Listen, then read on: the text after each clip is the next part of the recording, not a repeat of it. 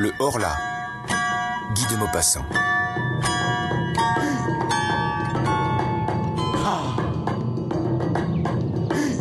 8 mai. Quelle journée admirable. J'ai passé toute la matinée étendue sur l'herbe devant ma maison, sous l'énorme platane qui la couvre, l'abrite et l'ombrage tout entière. J'aime ce pays, et j'aime y vivre parce que j'y ai mes racines, ces profondes et délicates racines qui attachent un homme à la terre où sont nés et morts ses aïeux, qui l'attachent à ce qu'on pense et à ce qu'on mange, aux usages comme aux nourritures, aux locutions locales, aux intonations des paysans, aux odeurs du sol, des villages et de l'air lui-même. J'aime ma maison où j'ai grandi.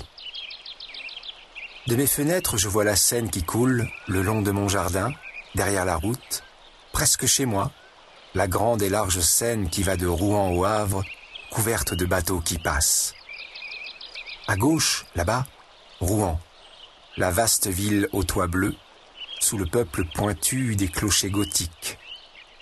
Ils sont innombrables, frêles ou larges, dominés par la flèche de fonte de la cathédrale, et pleins de cloches qui sonnent dans l'air bleu des belles matinées, jetant jusqu'à moi leur doux et lointain bourdonnement de fer, leur chant d'airain que la brise m'apporte, tantôt plus fort et tantôt plus affaibli, suivant qu'elle s'éveille ou s'assoupit. Comme il faisait bon ce matin, vers onze heures, un long convoi de navires, traîné par un remorqueur, gros comme une mouche, et qui râlait de peine en vomissant une fumée épaisse, défila devant ma grille. Après deux goélettes anglaises, dont le pavillon rouge ondoyait sur le ciel, venait un superbe trois-mâts brésilien, tout blanc, admirablement propre et luisant. Je le saluais. Je ne sais pourquoi tant ce navire me fit plaisir à voir. 12 mai. J'ai un peu de fièvre depuis quelques jours. Je me sens souffrant. Ou plutôt, je me sens triste. D'où viennent ces influences mystérieuses qui changent en découragement notre bonheur et notre confiance en détresse? On dirait que l'air, l'air invisible est plein d'inconnaissables puissances dont nous subissons les voisinages mystérieux. Je m'éveille plein de gaieté, avec des envies de chanter dans la gorge. Pourquoi?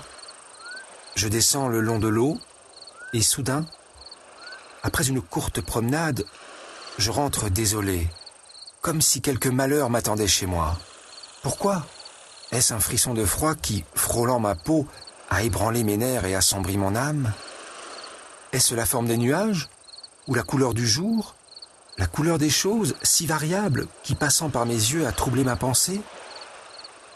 Sait-on Tout ce qui nous entoure tout ce que nous voyons sans le regarder, tout ce que nous frôlons sans le connaître, tout ce que nous touchons sans le palper, tout ce que nous rencontrons sans le distinguer, a sur nous, sur nos organes et, par eux, sur nos idées, sur notre cœur lui-même, des effets rapides, surprenants et inexplicables.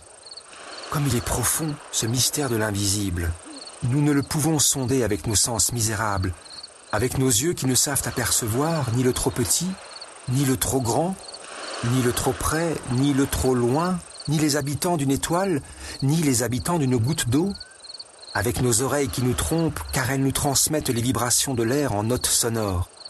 Elles sont des fées qui font ce miracle de changer en bruit ce mouvement et par cette métamorphose donnent naissance à la musique qui rend chantante l'agitation muette de la nature. Avec notre odorat, plus faible que celui du chien, avec notre goût, qui peut à peine discerner l'âge du vin. Ah, si nous avions d'autres organes qui accompliraient en notre faveur d'autres miracles, que de choses nous pourrions découvrir encore autour de nous.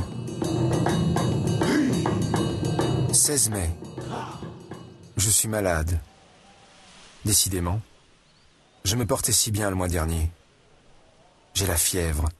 Une fièvre atroce. Ou plutôt un énervement fiévreux qui rend mon âme aussi souffrante que mon corps.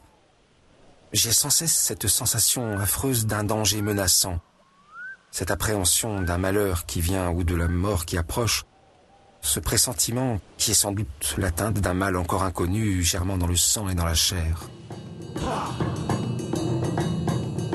18 mai. Je viens d'aller consulter un médecin.